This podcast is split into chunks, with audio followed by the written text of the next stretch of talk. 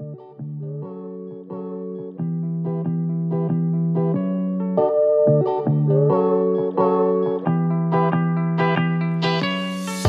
je suis Cécile Albert et je suis très heureuse de vous partager ces discussions entre mères. On dit qu'il faut un village pour élever un enfant. Je crois que si aujourd'hui beaucoup de femmes vivent la maternité comme un raz-de-marée qui submerge, c'est notamment parce que ce village a été remplacé par une grande solitude. Dans ce podcast, c'est un peu de ce village qui se. J'y reçois des femmes, des mères, qui partagent en toute sororité leurs bons conseils pour une maternité plus apaisée, plus joyeuse et moins isolée. Bonne écoute Quand on est maman, il y a des jours où tout est lourd. On a la tête dans le guidon, on avance en mode automatique. Pourtant, il suffit parfois de pas grand-chose pour allumer la lumière. Sur son compte Instagram Le Carnet de Juliette, Juliette partage ses étincelles du quotidien qui pourraient passer inaperçues dans sa vie bien chargée de mère de quatre enfants, mais qu'elle décide de noter, d'enregistrer, d'honorer. Dans cette conversation, Juliette revient sur le chemin qui l'a menée à l'accouchement physiologique et à la découverte de la puissance de son corps de femme. Elle nous partage aussi comment l'exercice de la gratitude est un beau et long chemin qui l'aide à avancer dans sa maternité un petit pas après l'autre. Allez, c'est parti, on papote. Bonsoir Juliette. Bonsoir Cécile. Ravie d'échanger avec toi. Est-ce que tu veux bien commencer en te présentant, s'il te plaît? Donc moi c'est Juliette, j'ai 42 ans, euh, je suis mariée depuis 16 ans avec euh, Jean-Baptiste, qui est un homme fantastique évidemment et surtout très méritant. Et, euh, voilà, et nous avons quatre enfants, donc une fille de, de 14 ans et trois garçons qui ont 12 ans, 8 ans et demi et 6 ans et demi. Et on habite en région parisienne. Et à part euh, le fait d'avoir quatre enfants, j'ai aussi un boulot à l'extérieur de chez moi, euh, voilà, qui m'occupe 90 euh, à 100% de mon temps selon les périodes. Un rythme assez dense, mais... Je veux bien croire. je suis ravie d'échanger avec toi, déjà pour que tu puisses nous partager ton histoire de, de maternité. Et déjà, de fait, quand on a quatre enfants, on a, on a deux, trois trucs à partager. Euh, et puis, si j'ai pensé à, à, t'interviewer dans le podcast, c'est parce que tu partages sur Instagram ton quotidien euh, parfaitement imparfait, comme tu dis, de, de mère de famille. Et, euh, et, et, tu partages comment tu t'exerces à nommer les petits cadeaux du quotidien. Et je trouve ça extrêmement inspirant. Donc, c'est un peu pour ces deux raisons que j'avais envie d'échanger avec toi. Et donc, est-ce mhm. qu'on peut revenir euh, d'abord à ta découverte de la maternité? Donc, ça remonte un peu, mais pas Donc, tu tombes enceinte de ton, de ton premier enfant. Euh, de quoi tu avais envie, toi, pour ta, pour ta maternité Tu vois, pour, ton, pour l'accompagnement de ta grossesse, pour l'accompagnement de ton accouchement? C'était quoi un petit peu, tu vois, ton, ton contexte, ton, ton historique, ton bagage familial euh, lié à la maternité, à l'accouchement? Alors, euh, en termes de bagage familial, moi, je suis l'aînée de 6 et bah, je suis née en 1981, si tout le monde a bien calculé. Donc, déjà, avant que la péridurale, par exemple, soit systématiquement proposée aux femmes, ma mère en était à son quatrième enfant. Donc ma mère, par exemple, n'a jamais eu de péridurale parce que même après, elle a pas, euh, voilà, elle en a eu une en Belgique, une en Allemagne à cette époque et à cet endroit. C'était pas un truc qu'on proposait non plus systématiquement. Donc euh, j'ai une mère qui a jamais eu d'accouchement euh, totalement non médicalisé, mais par contre avec peu d'intervention en tout cas. Elle a eu, je sais, un accouchement qui s'est pas très bien passé, mais et par ailleurs, je sais, enfin, j'ai le souvenir d'avoir vu beaucoup ma mère allaiter mes deux plus jeunes sœurs qui ont respectivement 9 et 13 ans de moins que moi et qu'elle a allaité euh, pour la dernière jusqu'à plus d'un an. Donc, j'avais quand même vu, euh, enfin voilà, euh, et, ma mère n'a jamais présenté l'accouchement comme un truc. déjà, ma mère était à la maison et elle a jamais, alors, on parlait pas beaucoup d'accouchement, mais elle l'a jamais présenté comme un truc horrible et traumatisant. Donc, c'était pas quelque chose qui me faisait très peur. ça, c'est pour mon contexte familial. Donc, j'ai eu l'exemple d'une mère qui a accouché, bah, sans doute comme on accouchait pas mal à une époque, on y allait, on se posait pas de questions. si on avait mal, ça nous paraissait normal, et, et voilà. Et puis, euh, qu'a allaité ses enfants, alors à une époque où c'était pas hyper courant de les allaiter et encore moins de les allaiter longtemps. J'étais assez partagée en fait quand je, quand je repense à cette période de ma vie où j'ai attendu mon premier enfant parce que j'avais à la fois des... J'ai commencé à découvrir justement l'univers de la maternité, de la périnatalité, etc., avec tout ce qui était euh, euh, le naturel, le portage, l'allaitement, etc. Et à la fois, il se trouve que j'ai fait une fausse couche juste avant d'être enceinte de mon aîné. Et, euh, et, en fait, je n'ai pas eu le temps d'avoir un nouveau cycle avant d'être euh, à nouveau enceinte. moi, on m'avait dit, attendez, avant d'être enceinte, vous allez voir, il faut que ça se remette en marche, machin, etc. Donc, je me suis rendu compte euh, que j'étais enceinte parce que j'avais des nausées tous les matins. Ça faisait déjà un mois, en fait, que j'étais enceinte. En fait, juste avant la, fin, la précédente grossesse qui s'était pas, qui pas allée, voilà, qui s'était arrêtée très précocement, bah, j'avais un, un, une gynéco qui m'avait été recommandée par la généraliste, qui travaillait dans une clinique privée bien connue de Paris bah, c'est elle que je suis allée voir. Et comme euh, on avait un peu la pression à Paris, qu'il fallait vite, vite euh, enfin, voilà, s'inscrire en maternité, que celle-là avait bonne réputation, etc., je me suis inscrite très vite dans cette maternité qui était de niveau, je crois, 2 ou 3. Euh, voilà, alors très. Avec plein de côtés très sympas, mais je pense, voilà, un, un, suivi assez médicalisé. Donc j'étais suivie par un médecin, pas par une sage-femme. j'étais suivie, je savais qu'elle serait là à l'accouchement, il fallait qu'elle y soit, et voilà. Euh, donc j'ai vécu un peu tiraillé entre le fait que, alors je me rendais pas compte à l'époque, mais maintenant quand je le vois comme ça, entre le fait que j'allais accoucher dans une clinique où j'avais pas spécialement le choix de la manière dont j'allais accoucher, et en même temps moi j'avais envie de pas forcément prendre la péridurale euh, comme ça euh, a priori, même si je me fermais pas cette porte. J'avais envie de quelque chose de relativement naturel, j'avais envie de pouvoir bouger, je m'étais un petit peu renseignée, je voulais allaiter, voilà. Et en mmh. fait, euh, ben, en fait, mon accouchement a été déclenché parce que j'ai eu une fissure de la poche des os, deux semaines et demie avant le terme. Et euh, euh, je l'ai découvert bien plus tard, mais en gros, là, on m'a dit, bah oui, c'est bien du... Je suis allée à la maternité, on m'a dit, bah oui, c'est bien du liquide amniotique que vous perdez. en gros, si dans 12 heures, le travail ne s'est pas déclenché tout seul, bah, on vous déclenche. J'ai appris bien plus tard que même dans les hôpitaux qui ne sont pas spécialement nature, on attend au moins 24 heures, voire 48 heures. Mais voilà, là, c'était très protocolaire et très principe de précaution, je pense.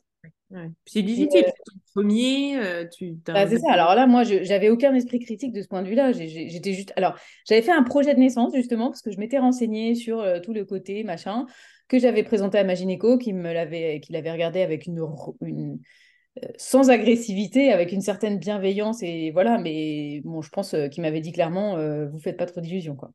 Ouais, enfin, elle me l'avait pas dit exactement comme ça, mais c'était ça que ça voulait dire. Elle, m'avait. Je pense mm. qu'elle me trouvait un peu naïve, probablement. Euh, et, euh, et, voilà. Et donc, je, je suis effectivement, j'ai pas pu rentrer chez moi. Du coup, je suis arrivée en pleine nuit. Euh, bien sûr, enfermée entre quatre murs, allongée sur un lit, j'avais peu de chances que le travail se déclenche. Donc, au, au, bout de 12 heures, il s'était évidemment rien passé. Euh, donc, il était en début d'après-midi, j'ai été déclenchée et, euh, et, voilà. Après, le truc classique, comme j'étais déclenchée, bah, j'avais une perf avec euh, l'ocytocine de synthèse. j'avais un monitoring tout du long. Donc, au début, j'ai voulu faire un peu de ballon, mais ça faisait biper tout le temps le monitoring parce que ça bougeait. Donc, au bout d'un moment, elle a dit Vous êtes gentil, mais vous allez vous allonger et rester. Voilà. Ensuite, l'accouchement s'est pas mal passé au sens où le travail a effectivement démarré, il s'est déroulé, ça s'est accéléré au bout d'un moment. Euh, moi, j'étais euh, j'étais très bien soutenue par mon mari et ça, ça a toujours été le cas et c'était fantastique pour ça. Euh, parce qu'il n'a pas paniqué, il a pas, voilà, il m'a toujours dit allez, vas-y, c'est super ce que tu fais et tout ça. Euh... Tu l'avais un peu briefé sur le côté euh, physio? Ouais, on en avait discuté ensemble. C'était principalement moi qui avais fait le projet de naissance, mais on en avait parlé ensemble et je pense qu'il était bien partant. Lui, il connaissait que dalle, il avait aucune idée sur la question avant et tout, mais on en avait pas mal discuté. Mmh. Euh, et finalement, j'ai accouché de cet enfant sans péridurale. C'est à peu près le seul truc de mon projet de naissance qui a été respecté parce que j'étais quand même en position semi-assise avec un bébé qui était dans une position où on a les contractions dans les reins là. Donc euh, j'ai vraiment, là clairement j'ai douillé. Euh, je regarde aujourd'hui pas un très bon souvenir et je, en fait j'ai même hésité à finir par dire bon appeler l'anesthésiste et en fait c'était trop tard. Elle est née à quelle heure du coup? Elle est née en, le soir. En fait on m'a déclenché à 15h, vers 15h et elle est, elle est née à 9h30 du soir. Ah ouais. Donc c'était très raisonnable comme durée du travail et tout. Sauf efficace comme. Euh, oui, oui, ah oui, oui. Et j'ai toujours eu un travail qui a fait cette durée-là c'est-à-dire euh, avec toujours le même schéma, c'est-à-dire euh, grosso modo c'est relativement régulier et puis tout d'un coup ça s'accélère. Et là pour la petite anecdote, tu vois, euh, ça s'est tellement accéléré qu'on m'a dit, à un moment j'ai cru que c'était parce qu'ils avaient injecté un peu plus de, ils avaient remis une dose d'ocytocine, mais je suis même pas sûre que ce soit ça en fait, puisque après tout le temps ça s'est passé comme ça. Et, en fait la, la, la sage-femme me disait, tu sais, il fallait attendre le médecin quoi pour que je mette au monde mon bébé et pour qu'elle touche son chèque. Et donc, euh, la sage-femme me disait Non, mais ne poussez pas là, madame, attendez, le médecin va arriver. Tout. J'étais ah, mais en fait, je pousse pas, ça, sort, ça pousse tout seul là. Et donc voilà. Et le médecin est arrivé, c'était trop tard. donc, le, enfin, c'était trop tard. Le bébé était déjà sorti. Bien sûr, comme ça allait vite et que j'étais pas dans la bonne position, il a fallu couper. donc, il a fallu me recoudre. Donc, elle est arrivée juste pour me faire des points qu'elle a fait en plus en anesthésiant pas complètement bien la zone et en m'expliquant que c'était pas normal que j'ai mal parce que si si bien sûr elle avait bien anesthésié donc ça je l'ai gardé un petit peu à travers de la gorge même si maintenant j'en rigole ah mais ça explique en bonne partie mes choix d'après ouais ouais euh, voilà ensuite c'est une clinique après euh, j'avoue que j'étais quand même alors mon mari était super fier que j'ai accouché sans péridurale euh, moi-même, j'avoue, j'étais assez contente de moi et la médecin n'en revenait pas. C'est-à-dire, je pense que c'est une maternité où il doit y avoir 2% euh, des femmes qui n'ont pas de péridurale et, et elle m'a dit Ah, mais vous avez été vraiment super déterminée, vous avez tenu jusqu'au bout et tout. J'avais envie de dire c'était un peu le seul truc de mon projet de naissance qui a été respecté. Je voulais pas être déclenchée, je voulais pas d'épisio, je voulais pas. Bon, bref, voilà. Mais je regarde du coup le souvenir de quelque chose d'assez brutal. Enfin, tu vois, qu'elle est sortie très vite, que j'ai eu l'impression. Alors après, bon, voilà, j'ai découvert aussi que c'était un peu ma façon d'accoucher, mais je pense que ça a été particulièrement accentué et que, au fond, je pense qu'elle aurait pu rester au chaud un petit peu. Euh, ou on aurait pu, je sais pas, me renvoyer chez moi et me dire bougez-vous, faites le ménage de votre appart, allez faire des courses, machin, ça va déclencher. Euh, il y a des tu penses à autre chose. Euh, ouais, ouais. Bon, voilà, ça c'était un peu mon, mon, regret, mais en fait, ça m'a, du coup, ça m'a permis de comprendre ce que je voulais pas. Oui, euh, oui c'était à la fois, il y avait quand même cette fierté d'avoir vécu cet accouchement et cette intensité-là, et à la fois quand même un peu un, un une amertume, quoi, sur le... Ouais, ouais, c'est ça. Qui t'a poussé à... c'est un regret, oui, voilà. Et puis, euh, en fait, avec le recul, je me dis aussi que d'une certaine façon, j'ai eu de la chance parce qu'ensuite, j'ai entendu des tas d'histoires d'accouchement qui... Euh, d'intervention en intervention euh, finissent par une césarienne et que et notamment parce qu'il y a un déclenchement, parce qu'ensuite on est à fond de la péridurale, parce enfin voilà et, et, du coup j'étais contente que dans mon cas, bah non, enfin finalement euh, ça se déroule relativement naturellement. Ah ouais, carrément. Le peu de liberté de posture aussi que j'avais, etc. J'ai été assez chanceuse de ce point de vue-là. Ouais, ouais, ouais, tu m'étonnes. Mm. Bon, donc une première expérience quand même assez, euh, assez forte.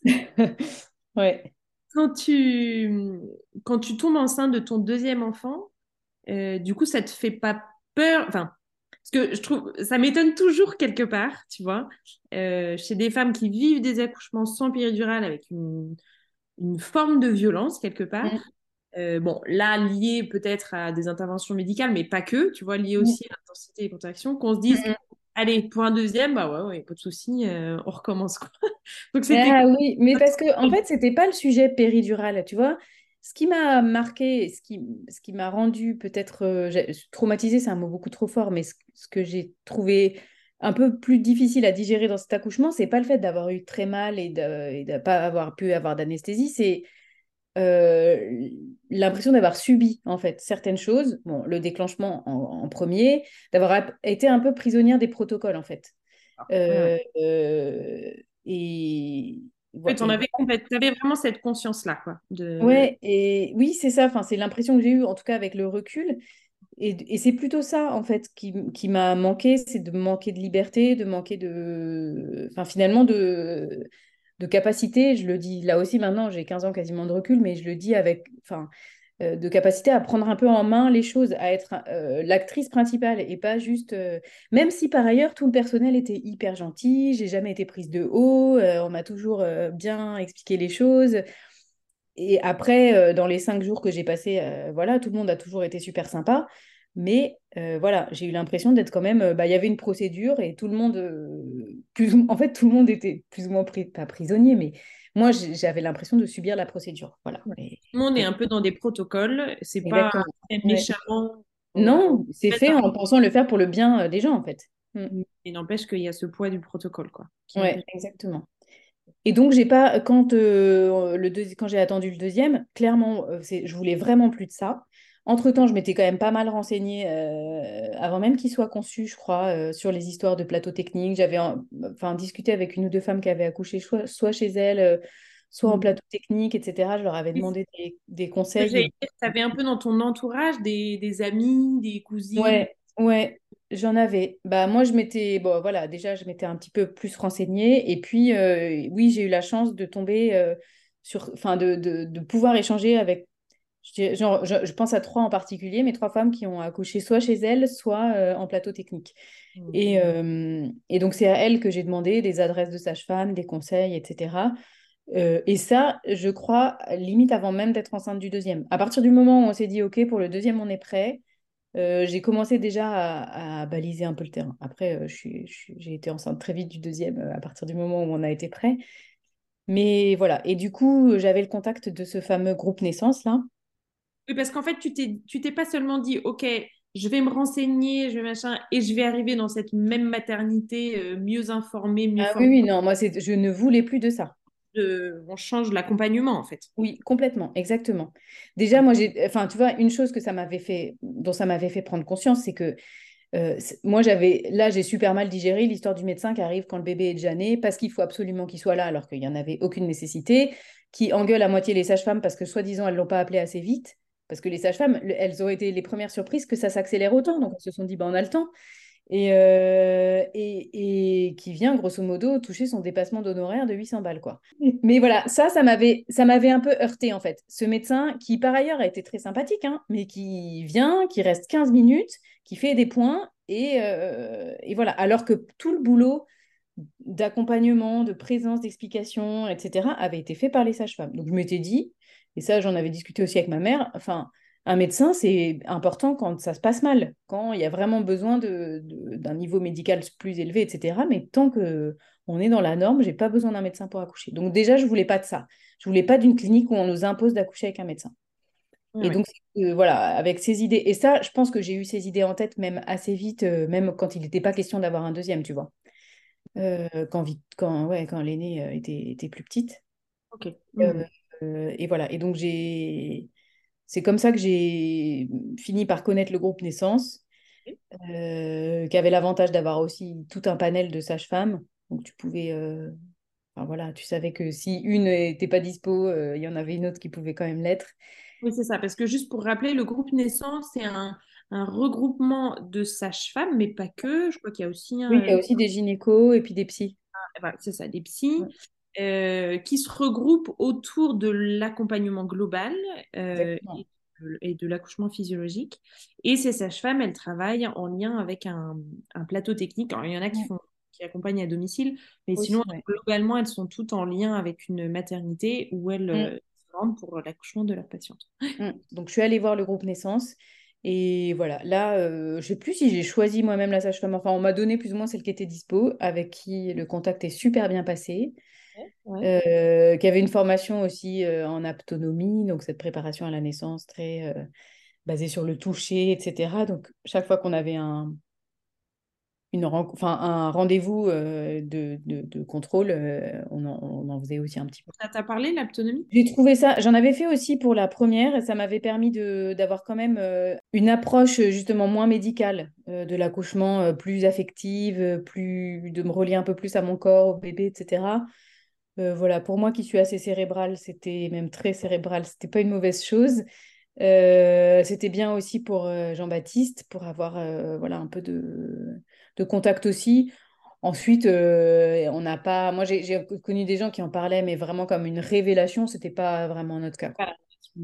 Moi, j'ai toujours entendu dire que, j'ai jamais fait d'autonomie, j'ai toujours entendu dire que les bébés euh, dont les parents, enfin dont la maman a fait de l'autonomie pendant la grossesse sont des bébés hyper calmes, qui s'endorment hyper facilement.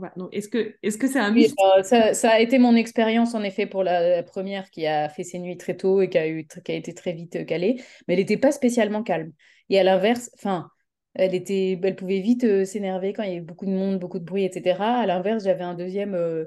beaucoup plus placide, très, ouais, très cool comme bébé, mais par contre, euh, qui a arrêté de se réveiller la nuit à plus d'un an. Donc, euh, je pas, voilà. Donc, je laisse la faire. Ok. Non, je pense que moi, j'ai toujours aussi entendu dire que ça faisait des bébés hypertoniques, euh, machin. Bon, moi, je sais pas, j'avais pas de point de comparaison, mais j'avais l'impression d'avoir des bébés normalement toniques, quoi, avec un, tu vois, qui, avec un développement. Pour les troisième et quatrième, j'avais une autre sage-femme du groupe naissance aussi, mais pas la même, qui faisait pas d'apto et j'ai pas eu spécialement de préparation à la naissance. Puis après, euh, les numéros 3 et 4, tu commences à savoir un peu comment J'imagine que c'est pas le même dossier non plus. Quoi. Donc, tu démarres ce suivi avec cette sage-femme. Et là, quand même, avant même l'accouchement, la grande différence, c'est que tu as une interlocutrice, du coup. Oui, alors, mais ça, c'était le cas aussi dans le privé avec un médecin, c'était toujours la même. J'ai une seule interlocutrice, j'ai pas de séance de préparation, machin. Euh, et surtout, l'interlocutrice, c'est une sage-femme, donc euh, elle n'a pas, euh, elle pose pas du tout les mêmes questions. Les rendez-vous durent une demi-heure et pas un quart d'heure. elle, elle a une approche beaucoup plus globale, quoi, en fait. Et quand elle peut, elle nous rencontre à deux. Elle demande comment ça va, comment on le vit. Elle, voilà, elle me supplémente en fer, mais avec du fer naturel qu'on achète en magasin bio. Euh, autre approche. Euh, voilà. Et puis, euh, on parle bah, de ce que je voudrais pour l'accouchement, de comment j'aimerais que ça se passe, de mes craintes, etc. Donc, c'est ouais, c'est une approche assez différente. Et, par ailleurs, elle ne m'examine pas, c'est-à-dire elle ne me fait pas de toucher vaginal pendant toute la grossesse, sauf si je le demande. Vers la fin, il, a, il s'est peut-être arrivé que je le demande pour avoir une petite idée, mais euh, non, sinon, non. Et elle me demande toujours si elle peut m'examiner. Elle ne me fait pas systématiquement monter sur la balance. Enfin, c'est plein de petites choses, en fait. Mais tout d'un coup, ça démédicalise clairement la grossesse. Parce que j'avais l'impression d'une vraie schizophrénie, en fait, avant. C'est-à-dire qu'on m'avait dit, la grossesse, c'est pas une maladie, vous inquiétez pas, nanana, mais arrêtez de manger ça, montez sur la balance à chaque fois que vous venez. Euh, je vous incite fortement à faire tel et tel test. Euh, faites, euh, enfin voilà, euh, je vous examine à chaque fois que vous venez aussi. Donc euh, non, c'est pas une maladie, c'est pas machin, mais bon, quand même. pas mal de trucs à contrôler. Il y a pas mal de contrôles médicaux, quoi. Tu avais un examen, enfin un touchage vaginal à chaque. Ah oui, ah oui, oui, c'était systématique. Ah, c'est hallucinant. J'aimerais bien qu'un médecin m'explique l'intérêt. Ben non, ouais, mais en fait, plus aucune sage-femme ne l'a jamais fait, et, ni pendant les accouchements d'ailleurs. Et, voilà, et c'était pas grave en fait de pas savoir. Euh, donc effectivement un suivi, euh, un suivi différent. Et donc tu te sentais euh, armée, c'est pas le terme parce qu'on va pas à la guerre quand on va à un accouchement, mais tu te sentais sereine plutôt? Ouais, je pense que je me sentais plutôt sereine. Je me sentais bien accompagnée. Je savais qu'a priori, j'ai jamais eu très peur de l'accouchement encore une fois. J'ai jamais eu, je me suis jamais dit et si il se passe ci ou ça, etc. Bon, je sais pas. D'une manière générale, je suis, enfin, si je suis quelqu'un d'assez anxieux, mais pas sur ces sujets-là. Euh, je suis pas une mère euh, très inquiète et, je, et déjà quand j'étais enceinte et même quand j'étais enceinte au tout début, quand j'avais peu d'expérience, je sais pas, c'est pas quelque chose qui m'angoisse. Euh, j'avais déjà vu ce que c'était, j'avais déjà accouché, c'était certes pas dans les conditions dont j'aurais rêvé, mais enfin j'avais accouché, ça s'était bien passé. j'avais pu allaiter mon enfant, par exemple, tu vois, l'allaitement, c'était mis en place super facilement, sans aucun problème. Alors, bon, bien sûr, il y a toujours la montée de lait, les douleurs au début, tout ça, mais j'avais jamais eu de crevasse, j'avais jamais eu d'engorgement, j'avais jamais rien. Enfin, et j'avais eu des bébés qui se mettaient tout de suite à téter et vite et bien et voilà. Donc euh, c'était quand même.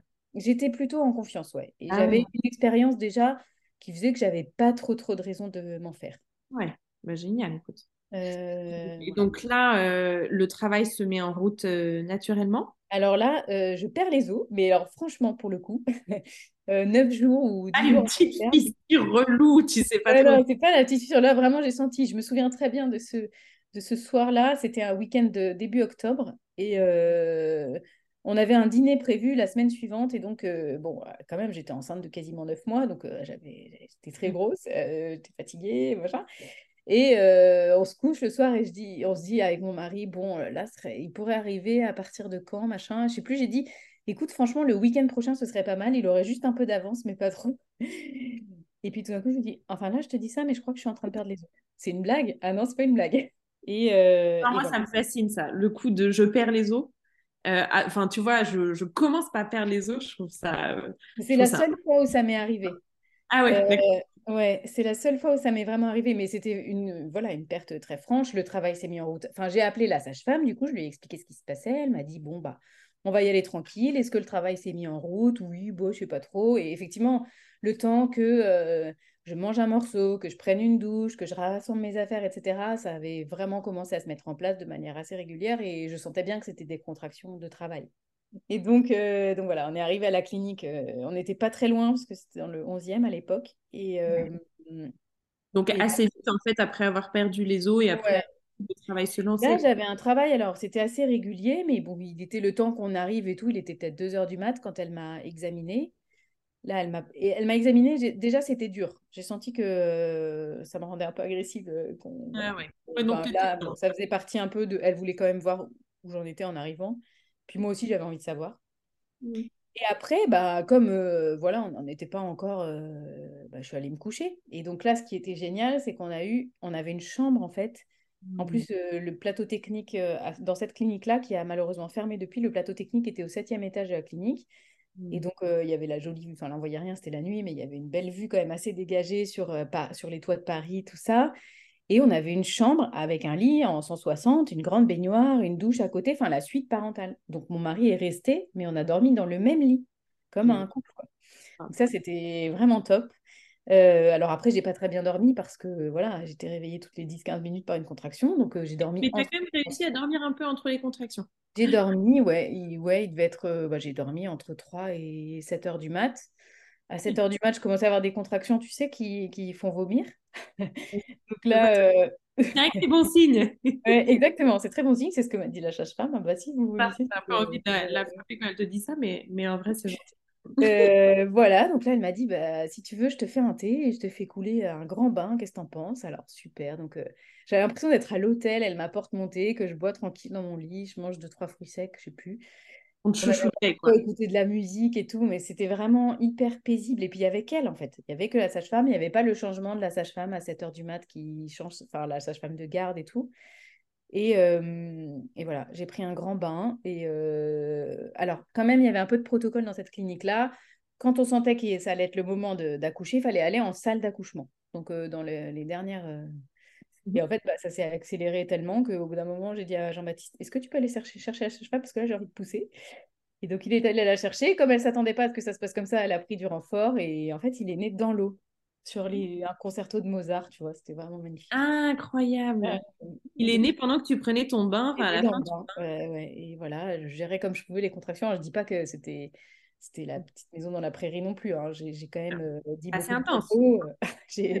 voilà, euh, j'ai mais j'avais appris quand même à souffler. Justement, elle, elle me disait toujours, euh, bah, de, le truc qui m'a toujours aidé, c'est de ne pas résister à la contraction. quoi. C'est de dire, bah, là, elle passe, tu souffles pendant qu'elle passe tu profites de la pause sans anticiper la suivante et du coup te tendre parce que tu sais que la suivante, euh, elle va. Mais c'est dur ça, hein. mentalement. C'est dur, mais...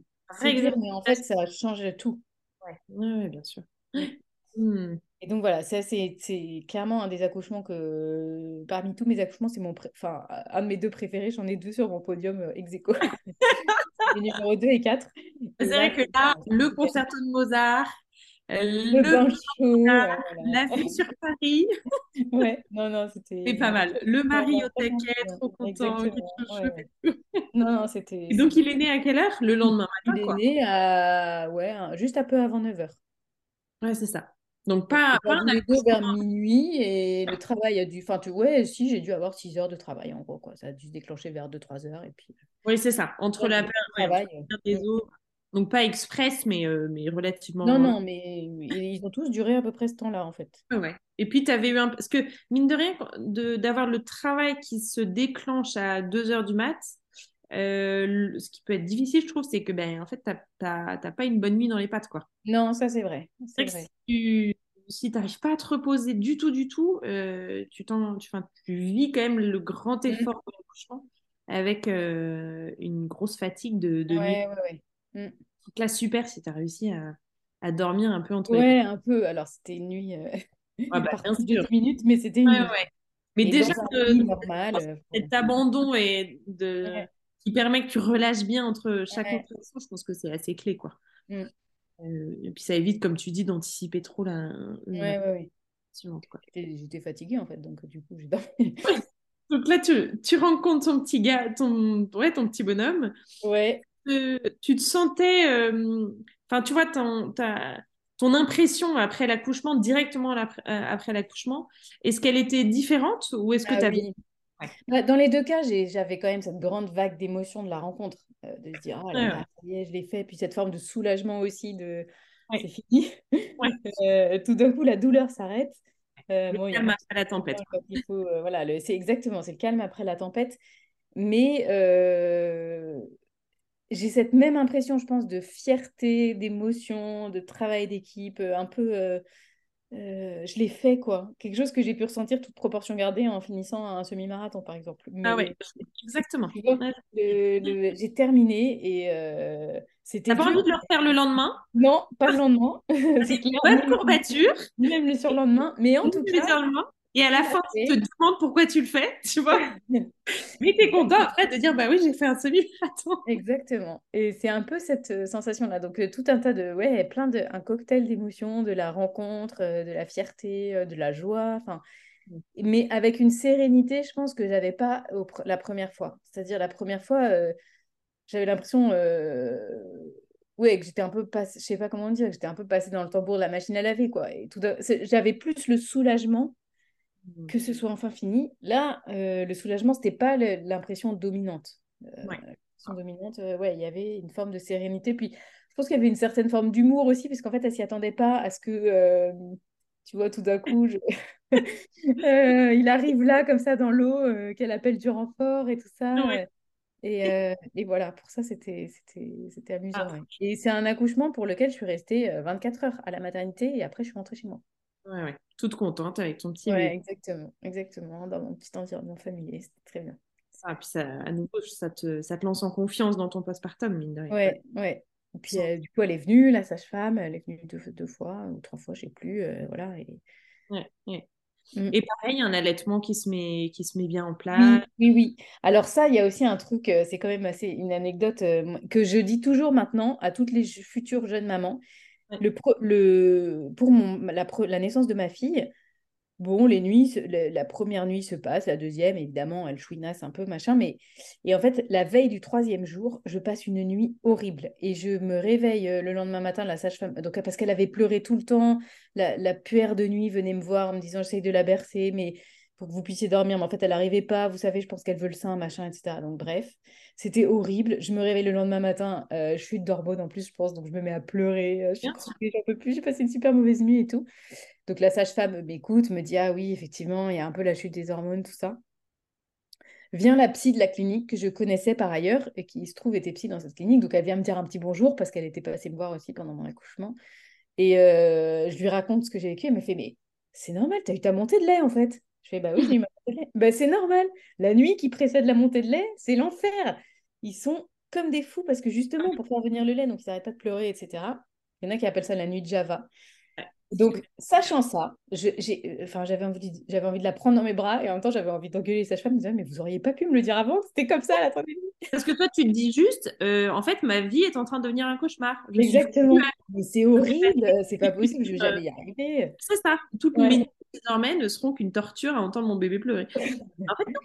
non. Et, en fait, c'est tout à fait normal. Donc là, euh, je savais, j'avais calculé. Donc la, veille du troisième jour, ok, c'est telle nuit. Je l'ai pris avec moi dans mon lit et on a dormi euh, comme ça. Et donc effectivement, c'était agité, mais j'avais juste à soulever mon t-shirt.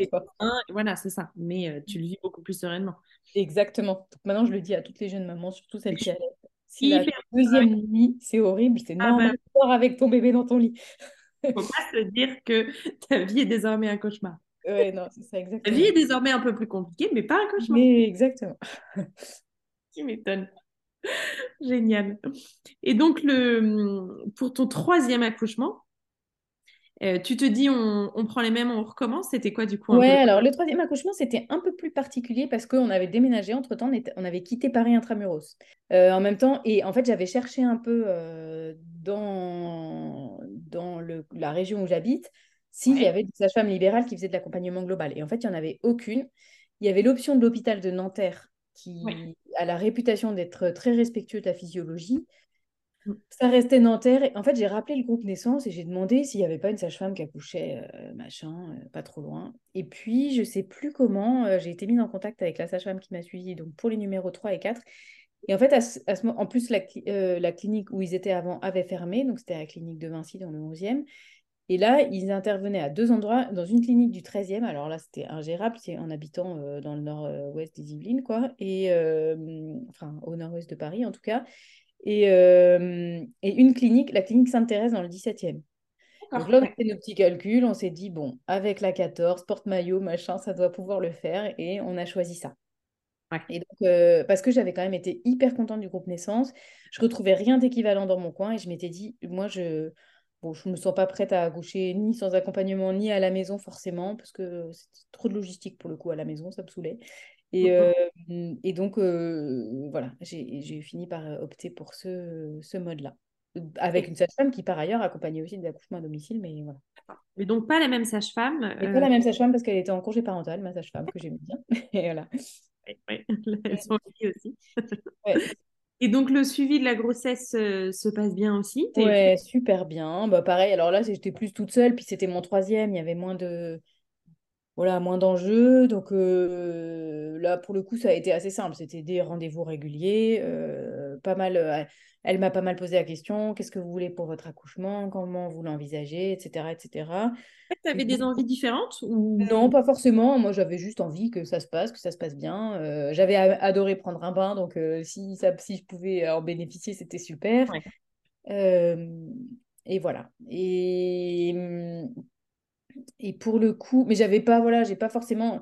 En fait, moi, j'ai jamais rien voulu d'extraordinaire. J'avais juste envie de pouvoir mettre mon enfant au monde comme je voulais, de pouvoir être un peu coaché, enfin accompagné dans la gestion de la douleur, de pouvoir bouger pour euh, changer de position si j'avais besoin, etc. D'être dans un environnement de confiance, quoi. Ouais, c'est ça. Euh, et donc lui, pour le coup, le travail s'est déclenché euh, normalement. Enfin, c'est-à-dire, j'ai commencé à avoir des contractions de travail que j'ai quand même, même si c'était la première fois finalement que ça se déclenchait, ah oui. plus des contractions, bah, je les ai quand même assez vite reconnues. c'était le soir où j'ai commencé à avoir des contractions toutes les 10 minutes, puis ça s'est un peu calmé de fait. J'ai pris des espaces fonds, comme on dit. Alors, j'ai pas pris de bain parce que j'avais la flemme, mais je suis allée me coucher. Et puis dans la nuit, ça s'est remis en route mmh. euh, vers une heure du mat, je pense. Et on est parti à la clinique. Mmh. Euh, et là, euh, je savais plutôt. Alors, j'ai commencé par prendre un bain.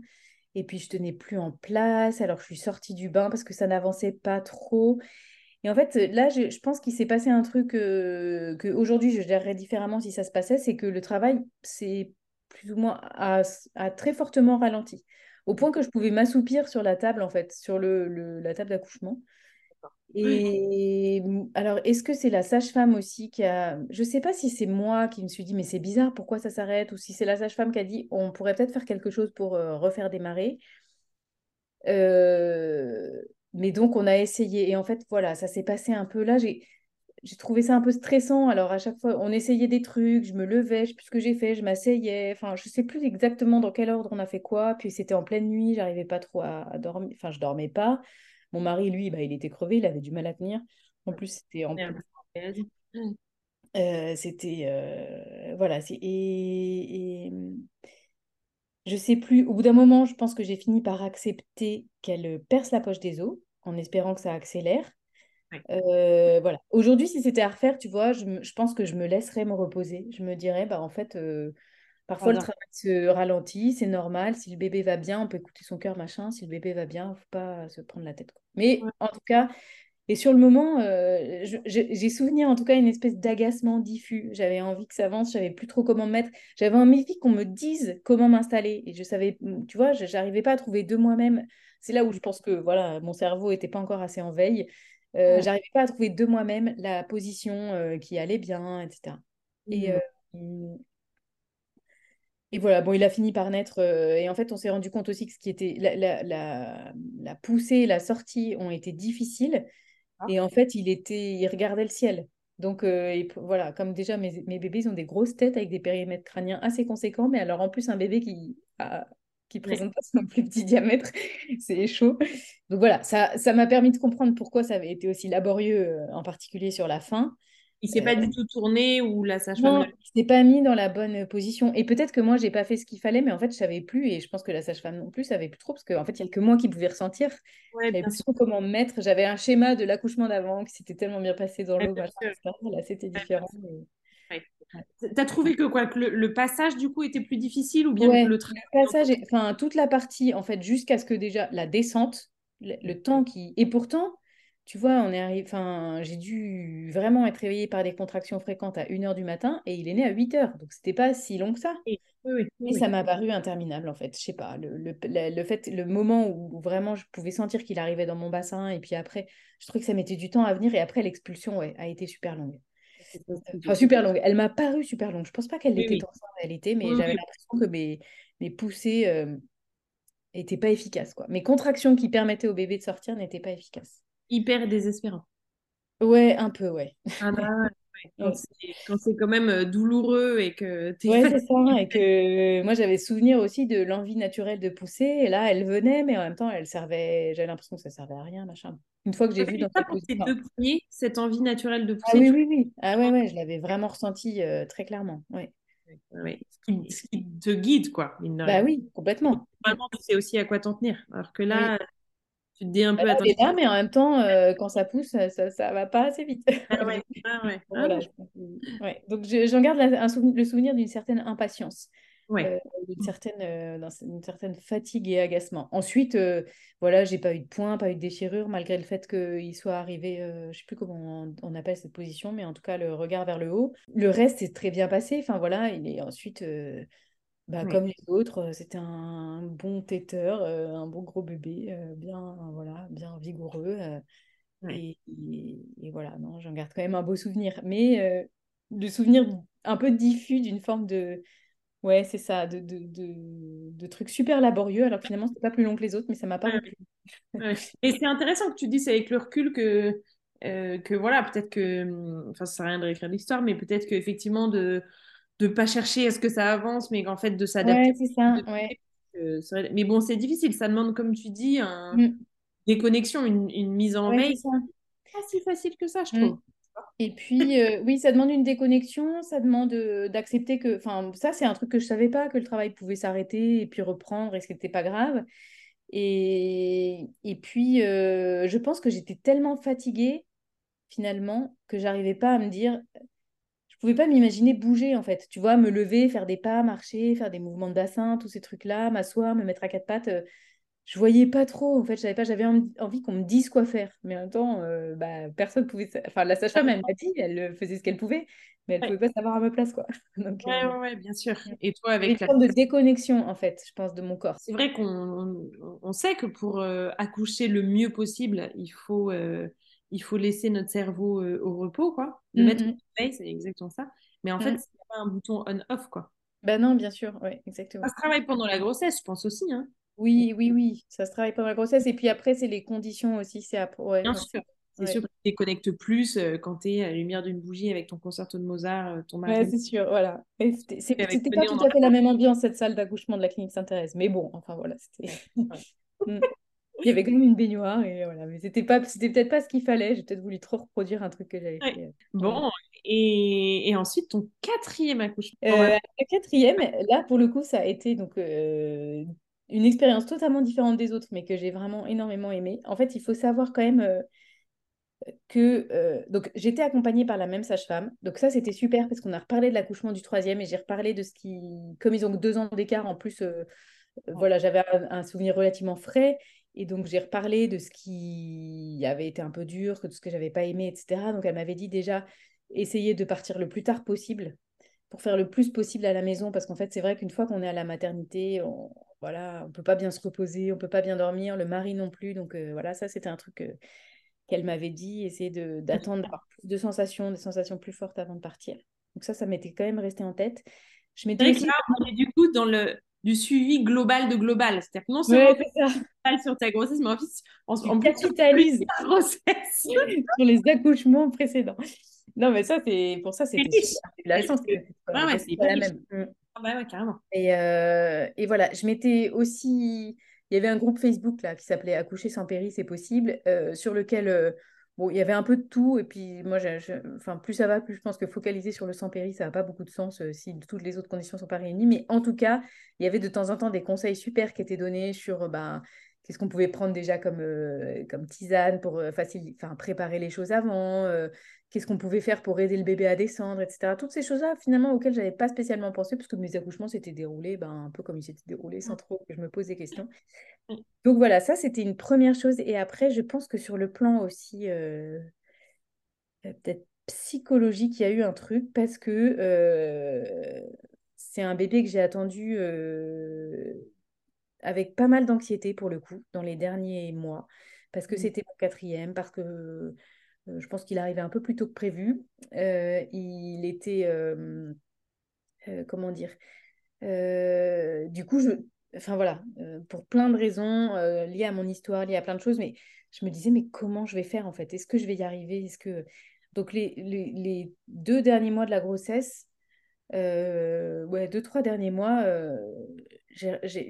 ont été vécus avec pas mal d'angoisse et du coup je me disais mais comment ça va se passer l'accouchement? Est-ce que euh, voilà, est-ce qu'il faudrait. Enfin bon, bref, plein de choses. Et puis. Euh... Angoissée de l'accouchement et de l'après Non, pas de l'accouchement, plus de l'après. De... Voilà. Et puis, euh, il y avait un peu. Enfin, j'avais quand même trois enfants qui avaient 7, 5 et 2 ans, même pas. Et donc, il y avait aussi un peu de tension, tu vois. Enfin, tout, tout ce qu'il peut y avoir aussi dans le fait d'avoir des enfants en bas âge tout en étant enceinte, tout en étant fatigué, tout en... Bon, bref, euh, ouais, pas mal de... Et je, tu vois, je suis même allée voir une psy, euh, deux séances, juste pour euh, vider mon sac, dire un peu, raconter mon histoire, etc. Ça m'a bien aidé d'ailleurs.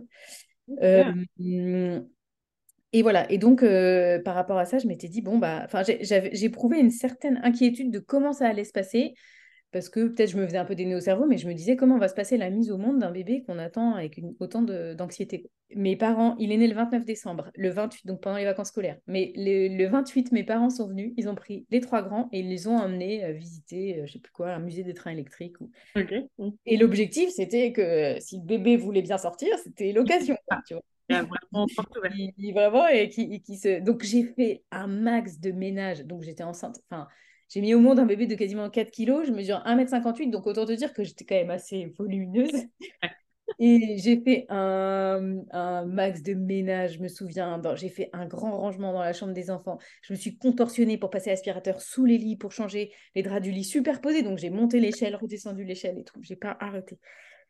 Et en fait, ils sont rentrés. Bon, le travail n'avait pas commencé. Hein, donc, euh, j'ai dû renvoyer mes parents chez eux, garder mes enfants. Et, euh, mais j'ai senti quand même que dans la soirée, il y avait des contractions qui n'étaient pas douloureuses, mais qui, faisaient, qui bougeaient plus que d'habitude. Enfin, c'était pas juste euh, des petites mmh. contractions comme on a les douleurs de règles, machin. Là, c'était vraiment des contractions qui me prenaient tout le ventre. Une fois que tes enfants étaient revenus. Ils étaient revenus. Mais c'était pas douloureux. Je sentais juste qu'elles ne me donnaient pas tout à fait les mêmes sensations que d'habitude. Je m'étais dit, tiens, c'est marrant.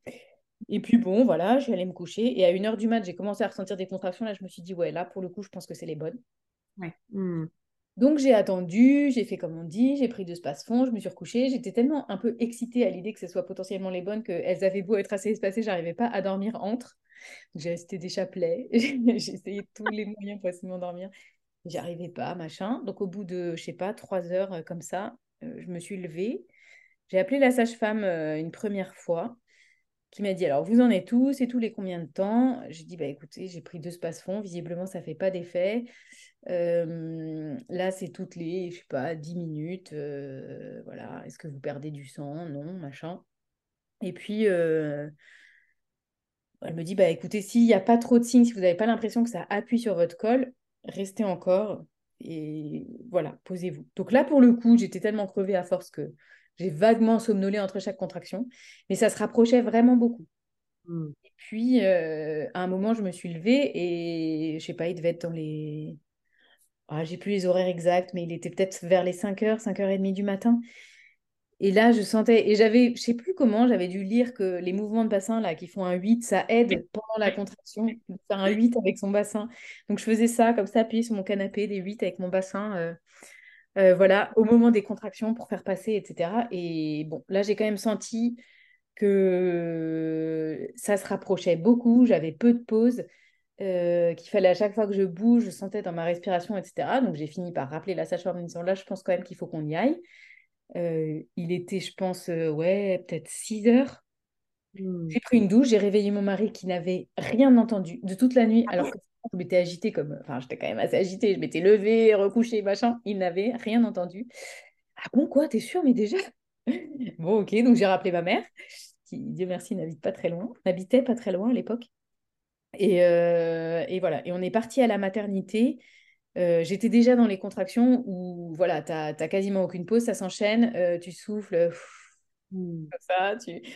Et ma mère et je pense, enfin, il me l'a dit après, il a cru que j'allais accoucher dans la voiture, quoi. Et donc, euh, ma mère est arrivée à 7h moins le quart du matin, on avait une demi-heure de route, ça commençait déjà, c'était un vendredi matin, donc euh, non, un jeudi matin, donc ça commence, il y avait encore des gens, tu vois, voilà.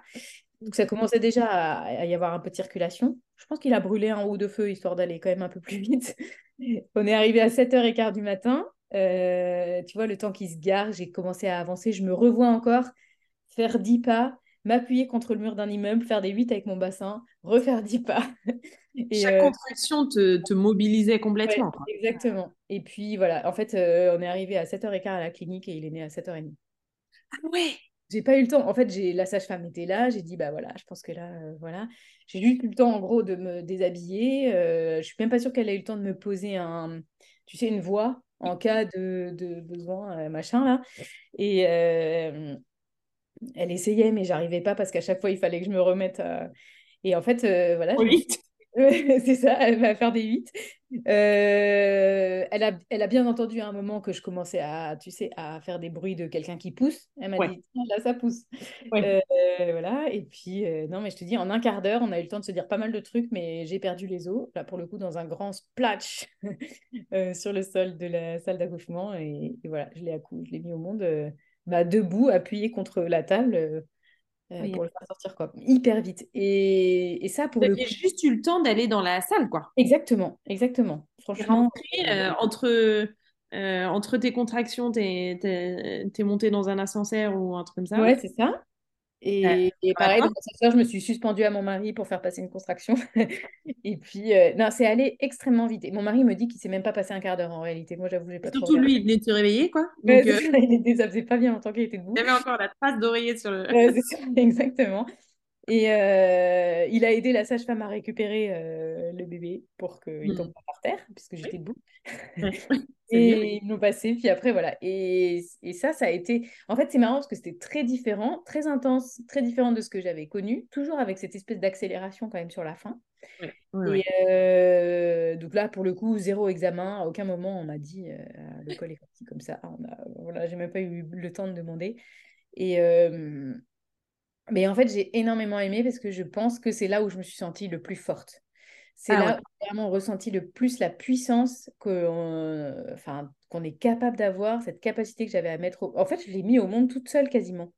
C'est-à-dire, j'aurais pu tout aussi bien accoucher chez moi ou dans l'ascenseur et tu vois. euh... Enfin, je veux dire, il n'y a, y a eu aucune intervention qui n'ont. Euh, Exactement. Si, la seule intervention, ça a été de prendre la voiture et d'aller euh, à la clinique, quoi. C'est ça. La seule interruption, entre guillemets, de, du, du... Mais, mais mais voilà, finalement, je me suis débrouillée toute seule d'un bout à l'autre. Et ça, j'ai trouvé que c'était enfin, incroyable. Quoi. Je pense que c'est ce qui m'a... et d'une certaine façon, ça, ça, a un peu réparé toutes les angoisses, toutes les inquiétudes. Est-ce que je suis capable? Est-ce que je ne suis pas capable? Enfin, c'est assez mystérieux. J'ai encore du mal à, à, vraiment bien mesurer, je pense, et mettre des mots sur enfin, ce, que cette, ce que cet accouchement a changé pour moi. Mais clairement, c'est là où j'ai ressenti le plus la puissance euh, de femme qu'on a quand on met au monde un enfant et la enfin, ce qu'on ce est capable de faire. Euh, euh, mmh. voilà, où je me suis sentie tout d'un coup, c'était moi qui avais fait toute seule en fait. J'avais pas eu besoin qu'on me dise comment me mettre, j'avais pas eu besoin qu'on me propose quoi que ce soit. C'était voilà, j'avais su faire. Mmh. Enfin, j'avais toujours su faire, mais là, j'avais su faire sans aide. Et, et voilà. C'est hyper fort, effectivement, comme tu dis, dans le contexte de cette fin de grossesse qui mmh. est simple, avec des questions, des doutes, et voilà. que, que ces angoisses débouchent sur un accouchement comme ça en pleine puissance qui, coup, c'est hyper beau, je trouve. Ouais, ouais, non, vraiment. Et ça a été, je pense, euh, d'une certaine façon réparateur, en fait, parce que tout d'un coup, euh, ça m'a donné finalement une confiance en moi. Euh, mmh. sur laquelle j'ai pu m'appuyer aussi, même sans forcément me le dire, sans le verbaliser, mais sur laquelle j'ai pu m'appuyer pour la suite. Et, enfin, aujourd'hui, j'y repense encore en me disant, oui, Parce que si, ça m'a, donné une certaine forme de confiance et une, une forme de, aussi de reconnexion peut-être à mon corps, tu vois, ou de ouais. de course, que j'ai jamais été très connectée, mais... de... Ah ouais, ouais, Eh bien, quelle aventure Donc c'est pour ça que je te dis, c'est mon... il est sur le podium de mes accouchements avec le numéro. Il est sur le podium. Totalement différente. Quel regard un peu a posteriori tu, tu portes toi sur, euh, sur tes accouchements? Est-ce que, comme tu dis, tu as l'impression que ça a joué un rôle dans ta maternité? Oui. Euh, ouais. Ouais, je pense. En fait, euh, je me rends compte que finalement, euh, je- effectivement, sur le moment, c'est pas forcément une partie de plaisir, mais j'ai aimé accoucher vraiment. En fait, j'ai Aimé plus aimé accoucher qu'être enceinte. Ça, je peux le dire maintenant avec du recul. Bon, j'ai pas détesté être enceinte, mais d'abord, euh, j'ai été malade à chaque fois les six, six, huit premières semaines de ma grossesse. Euh, j'avais, ben voilà, enfin, moi, j'ai eu des bébés relativement gros par rapport à ma propre morphologie. Donc, euh, bah, à la fin, voilà, j'étais très grosse, j'étais encombrée, je savais plus comment me mettre. Enfin, c'est toujours ça. Et puis, j'étais pas forcément très à l'aise avec ce corps euh, qui, qui grossit, qui se déforme et tout. Donc, je savais pas trop comment l'habiller, comment bien me mettre à l'heure, tout ça. Donc, être enceinte, c'était pas le truc. bon, voilà, ça se passait bien, ça me dérangeait pas, mais j'adorais pas. Rose, euh, l'état handicapant, euh, voilà, le fait de plus pouvoir euh, bouger, aller aussi vite que je voulais, tout ça. C'était et, et alors que accoucher vraiment j'ai aimé je pense que ça m'a mise en contact avec une forme de vulnérabilité qui était et même y compris pour mon couple qui je pense que ça a joué un rôle tu vois de pour mon mari aussi de me voir vulnérable de me voir euh, aussi dans toute cette pleine à la fois justement ce paradoxe d'être à la fois dans ma pleine puissance et à la fois tellement vulnérable euh, ça a joué un rôle de pouvoir aussi faire équipe à ce point-là, euh, qu'il puisse être fier de moi et que moi je puisse tellement compter sur lui, tellement me dire que son soutien, c'était vraiment hyper important. Mhm. Euh, voilà, donc je- vraiment, je pense que mes accouchements m'ont beaucoup plus, euh, en quelque sorte, construite, enfin, plus nourri la femme que je suis que mes grossesses. Ouais, Donc, ouais, je comprends. aspects-là, ouais. Ouais, je comprends. vraiment. Je trouve ça toujours assez, hum, même si je le comprends, je trouve ça toujours assez fort de se dire j'ai aimé accoucher, parce que en dehors de la rencontre évidemment qui est magnifique, Mm, enfant, de- d'avoir aimé le, le processus de. Et je le comprends et moi c'est ce que je me dis aussi, mais c'est toujours quand même un peu paradoxal et mystérieux quand on sait quand même l'intensité oui, qu'on oui. traverse quand on accouche, parce que Oui, et quand j'étais dedans, je crois pas que je pouvais dire ça, tu vois. non mais c'est ça. Et c'est oui, on oublie un peu, mais on n'est pas euh, amnésique et, conscience quand même de l'intensité de ce qu'on traverse, Mm, on est capable de dire, ben, en fait, j'ai aimé traverser ça, j'ai aimé vivre ça mm. et j'aurais souhaité euh, Oui, et en fait, j'ai aimé parce que j'ai aimé que la rencontre soit l'aboutissement de, de, ce de ce truc aussi intense. Ou que plutôt ce truc aussi intense aboutisse à une telle rencontre, mais que je puisse le, le vivre vraiment euh, pleinement, quoi. Enfin, voilà. Oui, oui, C'est oui. ap- c'est assez difficile à exprimer en réalité, mais c'est, ça a été important. Et je pense que, euh, comme par ailleurs, je suis une personne euh, très perfectionniste dans le contrôle et qui vit beaucoup dans sa tête, pour moi, ça a été des expériences aussi assez fondatrices de euh, lâcher prise, euh, être vulnérable et me connecter à mon corps, en fait, parce que j'étais obligée d'écouter. Et c'est pour ça aussi que j'ai tellement aimé ce dernier accouchement, parce que, en fait, j'ai été obligée d'écouter mon corps. Je faisais. euh, tout d'un coup, j'avais une certaine spontanéité dans le choix de mes mouvements, dans le choix de... Alors, bien sûr, un jour, on me l'avait dit, les 8 avec le bassin, machin, mais je le faisais assez naturellement et, et voilà. Et ça, je pense que ça a été... euh, Bon, alors évidemment, euh, c'est encore un travail aujourd'hui, hein, et je- j'essaie de le, de le vivre d'autres manières, mais voilà, pour, euh, ça a été une manière, peut-être ça m'a rééquilibré, tu vois, ça m'a je- ouais. refait in- investir des dimensions qui étaient, euh, et hmm. que, que j'avais laissées de côté, quoi.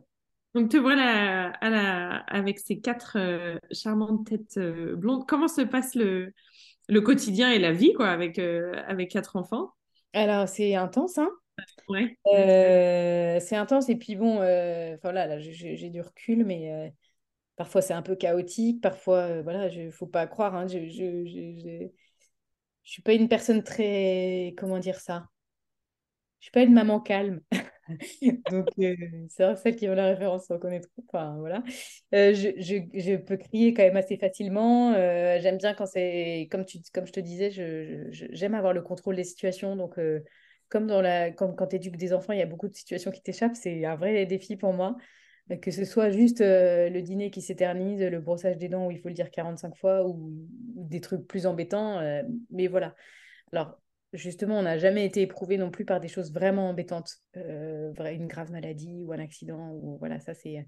Mais c'est un défi pour moi parce que ça me met en fait tout le temps face à mon besoin de contrôler qui prend parfois le dessus sur euh, le fait d'être dans l'instant, quoi.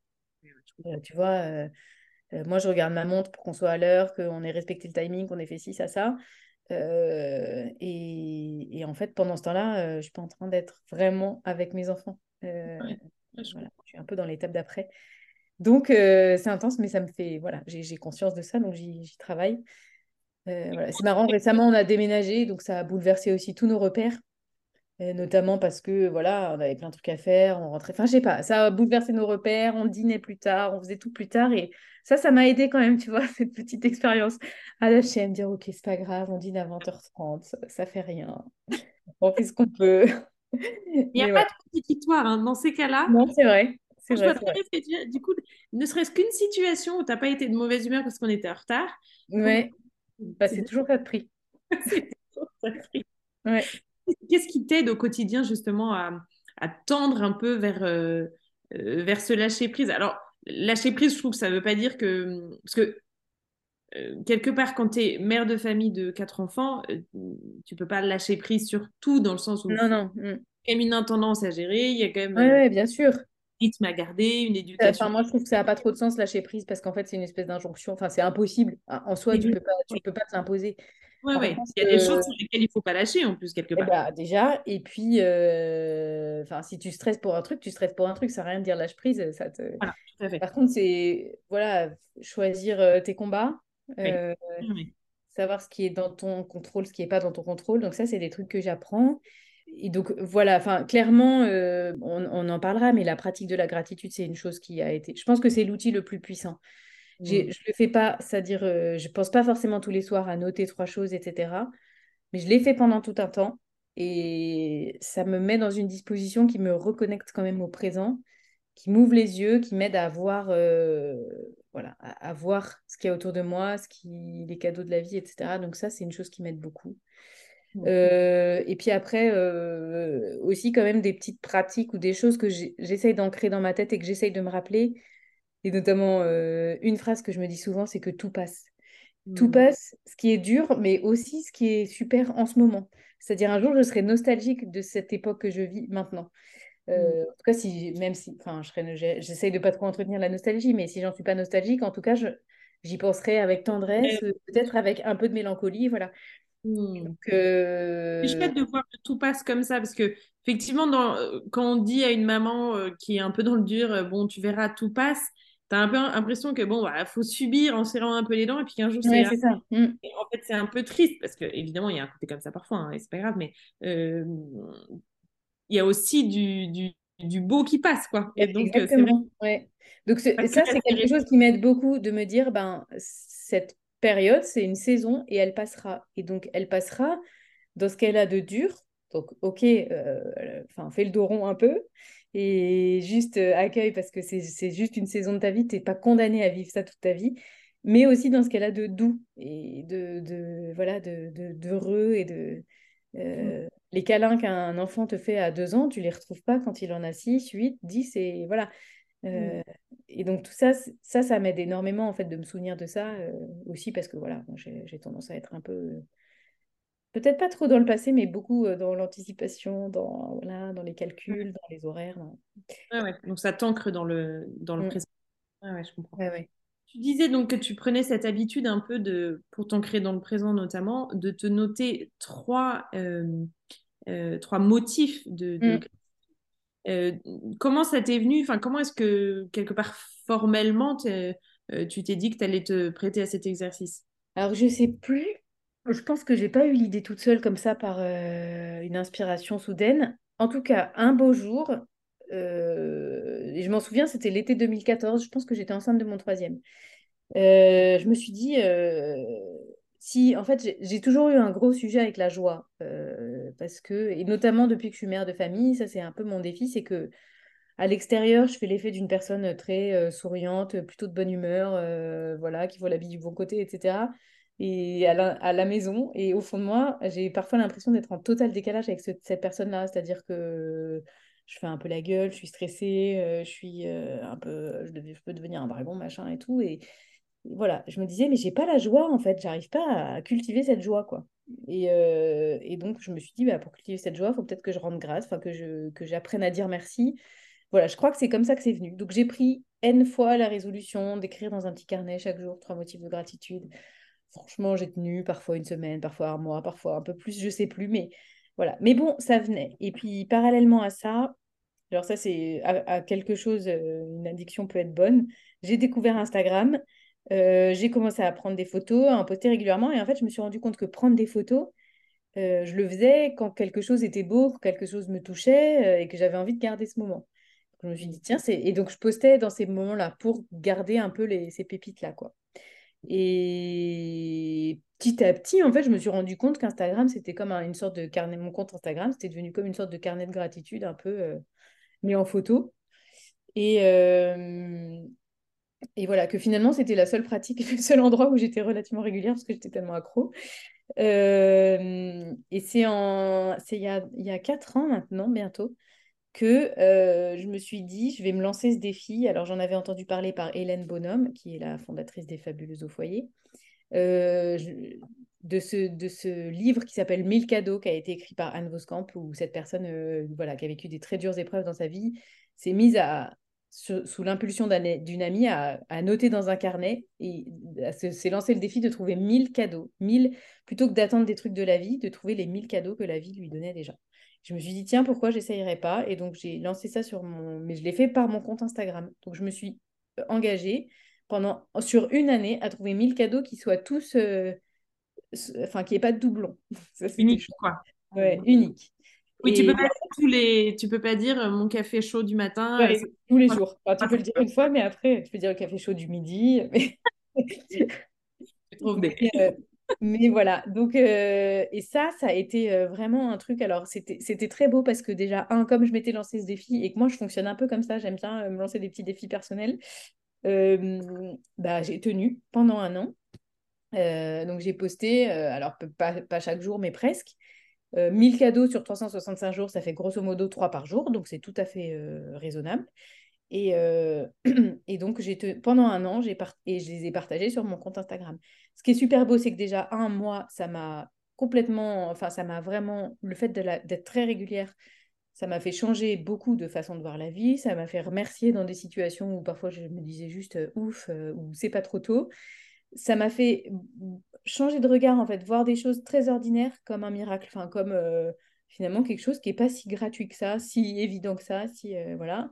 En plus, mm. euh, c'était l'année où il y avait le confinement et tout, donc ça, ça m'a quand même, ouais, j'avais de quoi, j'avais de quoi éprouver. et ça m'a aidé aussi à, hum, je pense que ça a donné de l'épaisseur aussi. quant à ce que je vivais, en fait, ça m'a aidé à revenir dans le présent, et en même temps, un peu dans l'anticipation, en me disant, tiens, ça, il faudra que je le note. Euh, mais. Est-ce qu'une vigilance Exactement. Ça m'a aidé euh, à mieux goûter, en fait, euh, les choses. Et donc ça, et voilà, je pense que ça, ça m'a... Et ce qui était super beau aussi, c'est que le fait de le partager sur Instagram, bah, en fait, déjà, ça a donné envie à d'autres. Il y a plusieurs personnes qui m'ont dit, mais c'est super, ça me fait du bien de lire ça, ça me fait penser que moi aussi, dans ma vie, j'ai ça. Donc c'était, ça faisait, en fait, ça fait grandir aussi la gratitude quand les autres te la renvoient. Ça rend pas la vie forcément plus facile, mais ça change le regard quand même et et ouais, ça aide carrément à apprécier euh, ce qui est déjà là en fait. Est-ce que c'est le soir en faisant le bilan de la journée euh, que tu faisais mémoire des cadeaux du jour, tu vois, c'est merci du jour, ou est-ce que c'est sur l'instant T que tu arrivais à euh, vraiment dans l'instant présent euh, te dire ah ok euh, là j'ai un merci quoi. Je bah, en fait les deux. C'est-à-dire qu'à force de me dire il faut que je le note ben sur le moment je les reconnaissais. À force d'avoir cette pratique là dans le moment j'étais justement capable d'apprécier le moment pour quelque chose d'un peu enfin voilà pour euh, goûter beaucoup plus beaucoup plus. Et puis en plus alors quand j'ai fait ce défi là tu vois j'avais une note de mon téléphone et j'écrivais à la volée quoi. Ah c'était beaucoup plus facile le téléphone j'ai toujours sur moi et voilà. Là maintenant bon, je, fonctionne un peu différemment. J'essaye de poster une fois par semaine euh, pour garder justement un peu cette pratique-là. Et, mais j'essaye d'écrire chaque soir, en fait. Maintenant, je me pose dans mon lit et j'écris. Mais je pense qu'une fois que tu as... C'est un muscle. Une fois que tu as ça, même si tu l'écris pas forcément tout de suite, ton regard change, en fait. Et tu vois plus les choses. Euh, voilà, tu vois plus. Ouais, ouais. Et là où ils sont. Est-ce qu'au début, est-ce que ça te semblait euh, euh, difficile, quoi, trois, trois merci par non, jour? En fait, c'est très facile au début, parce que justement, euh, enfin, finalement, ils sont là, etc. Ça devient un peu plus difficile au bout d'un certain temps, parce que tu te dis, OK, ça j'ai déjà dit. la journée n'avait rien de spécial, nanana. Et après, il y a un petit effet quand même de défi mm. de chercher quand ça a été dur. Il y a quelque chose de très satisfaisant de, de, de, se dire, même dans les journées les plus pourries, j'arrive à trouver mm. trois petites choses. Et, Mais voilà, en tout cas, et ça, mm. ça a été une grande aide. et alors, ça l'est, et notamment, enfin voilà, c'est. Aujourd'hui, j'ai besoin de me discipliner un peu pour le faire, mais en tout cas, tu vois, je vois bien que par exemple, euh, bon, j'ai un enfant avec qui la relation a été un peu compliquée, en particulier l'année dernière. C'est peut-être pas fini, mais voilà. Et je vois bien quand même que quand j'étais capable de me dire, OK, euh, euh, telle et telle chose sont reloues, mais j'ai aussi ça, ça, ça, ou la bonne nouvelle, c'est que, parce que ça, c'est un bon, une bonne astuce pour euh, pratiquer la gratitude, c'est de mettre une situation puis de se dire, mais la bonne nouvelle, c'est que ça pourrait être pire en gros. la bonne nouvelle, c'est que quelqu'un m'a aidé, quelqu'un était là ah pour moi dans ce moment-là. Euh, c'est que c'est arrivé à un moment où j'étais disponible pour que, voilà, enfin, plein de choses comme ça. Et, euh, et ça, quand même, c'est une aide parce que ça aide à pas voir tout en noir, ça aide à pas voir tout ce qui va pas dans ton enfant tout ce qui ne va pas dans toi, dans ta relation, dans, dans, tes réactions. Euh, ça aide à apprécier bah, les mieux parce que c'est jamais non plus complètement linéaire dans le, dans le dur, c'est jamais complètement linéaire dans le up, dans le, mmh. la vibration haute. Euh, donc, c'est, enfin, ça aide à apprécier euh, chaque petite étincelle de mieux dans une situation qui est parfois un peu éprouvante. Voilà. Tu dis étincelle, c'est ça, c'est que tu te concentres en fait sur la lumière. Ouais, ouais. Même quand tu es dans des situations qui sont difficiles, où tu as l'impression d'être un peu dans un trou noir, euh, tu, tu, essaies de déceler dans cette situation quel est le. Exactement. Et quand revient euh, un peu de lumière, tu prends pas ça pour acquis, en fait. Tu te dis. Euh, moi, je trouve que j'arrive quand même plus à l'apprécier. Ouais, ouais, ouais. voilà. Mm. Est-ce que tu as eu l'impression que dans ton quotidien avec les enfants, ça a changé quelque chose? Bah, C'est là où c'est moins... Je, En fait, j'ai jamais réussi vraiment, moi, à leur faire euh, partager ça, tu vois, à le vivre avec eux. Euh, euh, Même si je me rends compte que parfois, quand même, de temps en temps, ils le font. Ils savent... Ah alors après, il y a des, des, des personnalités, mais j'en ai un qui dit assez spontanément merci. Et, et euh, j'essaye de leur montrer, de leur faire apprécier sur le moment, etc. Mais tu vois, j'ai jamais réussi à mettre en place une vraie, un vrai rituel de dire euh, trois motifs de, de, gratitude à table le soir et tout ça. de temps en temps, je le fais, mais euh, j'ai du mal à me, à être persévérante là-dedans. donc c'est vrai que dans ma relation avec les enfants et même avec mon mari, c'est pas forcément. Enfin moi j'ai parfois le sentiment qu'en fait je le note et quand je le partage avec du recul, c'est super et tout le monde pense que je suis une personne hyper habitée par la gratitude, etc. Et qu'en fait, euh, je, mens à tout le monde parce qu'à la maison, euh, quand même, je râle, je fais la gueule euh, et je m'énerve. mais voilà, alors mon mari dirait que je suis un peu dure, peut-être, en disant ça, mais je suis pas complètement dans le faux. Donc, tu vois, c'est quand même un vrai travail. Enfin, moi, c'est quelque chose que j'arrive à dire avec le recul. Parfois, sur le moment, bon, enfin voilà, je... mais, ça m'aide, ça m'aide quand même à pouvoir leur dire euh, ce qui va.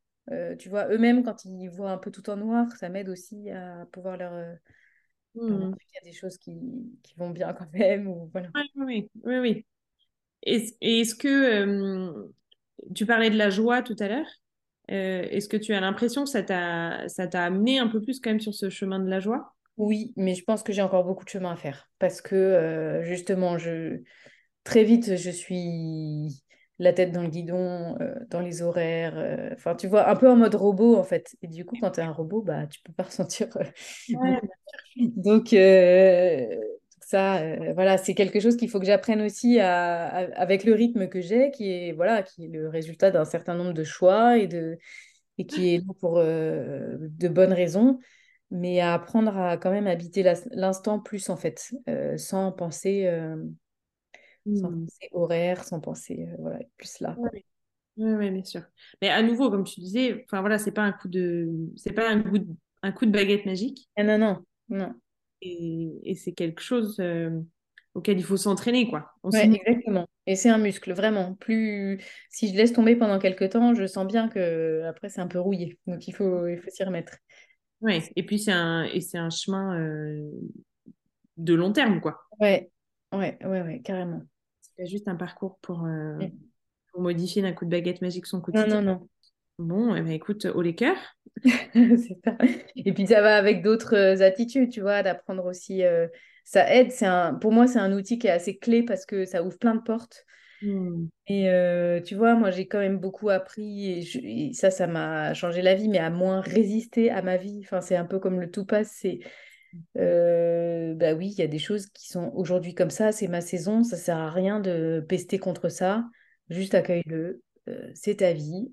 Euh, c'est pas grave. Et, et voilà. Et ça, euh, alors la gratitude peut être un outil qui aide à, à vivre ça parce que du coup, tu vois ce qui est beau dans ta vie de maintenant. Mais c'est une attitude générale, en fait, quand même.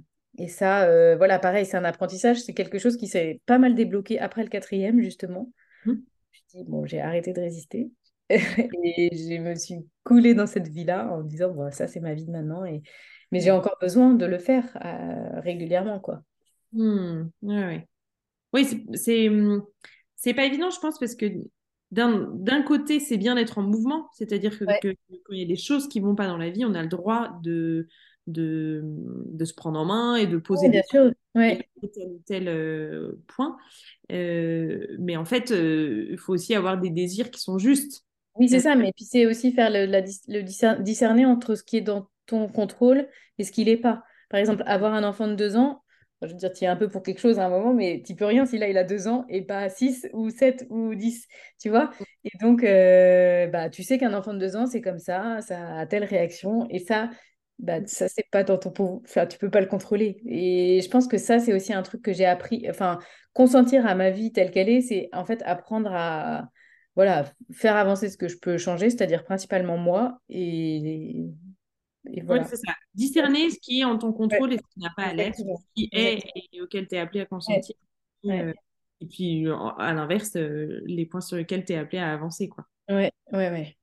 Et puis, comme tu dis, euh, tu disais aussi que euh, dans, dans un rythme quand même bien rempli euh, avec la famille, le travail, etc., Mm. euh, ça force aussi à, à, à prendre du temps, en fait, à, à poser aussi des respirations pour, euh, enfin, des, des temps de vide, quoi, pour euh, ouais, pouvoir. Alors attends, là, je fais, un- je fais une pause. Il s'est passé ça, ok. Donc, euh, ouais. pourquoi et c'est vrai que je pense que ça doit avoir aussi ce côté vertueux de te forcer à cette pause, à ce vide, à Ouais, cette... alors ça, c'est encore, tu vois, quand j'arrive, c'est le soir en fin de journée. Bon, voilà, Ouais. Oui, mais tu, tu vois, c'est Mais, déjà ça, parce que tu peux aussi ouais, être bien sûr. la journée, et puis t'es crevé, bonne nuit chérie, à demain. Enfin, tu vois, ouais, ouais. Avoir un, un moment quand même de... je suis d'accord. Mais ça, c'est un... ça, vraiment, clairement, les moments de vide, c'est quelque chose aussi que j'ai besoin d'apprendre à faire. En revanche, tu vois, ça, c'est aussi un autre, euh, pour vivre, euh, le fait de me donner quand même la priorité. Euh, c'est quelque chose d'important. Alors, bon, voilà, on a eu ces derniers temps un déménagement, j'ai eu plus de mal à le mettre en place, mais pour moi, euh, tu vois, me lever le matin avant les autres, euh, prendre du temps pour un peu faire du sport, prier, écrire, écouter un truc, en fait, ça m'aide aussi beaucoup. Ça, j'ai appris, tu vois, à me dire, bah, en fait, le, le temps que j'ai pour moi, c'est pas le temps qui reste vaguement dans l'écume de la journée, c'est du temps que je me choisis, quoi. Et ça, je vois bien aussi, euh, je pense, je ressens quand même ma différence de sérénité, d'attitude, etc. quand j'arrive à le faire assez régulièrement et quand euh, j'y arrive pas parce qu'en fait, euh, voilà, je, je suis un peu sur le fil. Mm. Ah, bien sûr. Puis c'est du temps pour toi qui, qui est pour les autres, en fait, dans le sens Oui, où bah, pas la meilleure maman quand tu Ouais, levé tranquillement, prendre un café chaud en lisant un bouquin nourrissant et ouais, ouais. Mm. que quand tu es réveillé euh, Quand tu as gratté jusqu'à la dernière minute et qu'après c'est le branle-bas de combat, il faut y aller, faut on vient du lit euh, en poussant des cris parce qu'on est en retard pour l'école. Écoute, dans, dans les merci du jour, eh ben, je vais me noter. Merci pour, euh, pour. Eh ben, écoute, moi aussi. C'est toujours sympa, en fait, euh, quand tu en parles aux autres, tu te rends compte quand même que ta vie, elle, elle est bien. Et donc, Ben ouais, non mais c'est vrai. ça, ça fait beaucoup de bien. Non, mais vraiment. Je Euh, Et, et dans- surtout dans les partages de maternité où on est parfois un peu le nez dans son, oui, son bourbier, tu vois. Et en fait, euh, quand on, on se partage ces histoires, on- ça fait du bien de se dire, ben, en fait, il y a tout ça qui a été vécu. Et euh, exactement. Et puis, en fait, on se rend compte que, voilà, c'est finalement, la vie est intense parce qu'elle est bien remplie, quoi. Et que c'est la vie en abondance. Enfin, tu vois, Ah ouais, Ouais. ah ouais. Quelle c'est vrai. chance de vivre, euh, de vivre ça. hein. Exactement. Donc merci pour tous ces échanges et merci à toi. à très vite. Ouais, à bientôt. Salut Cécile. Ainsi s'achève la papote du jour. Je vous donne rendez-vous la semaine prochaine pour une autre discussion entre mères.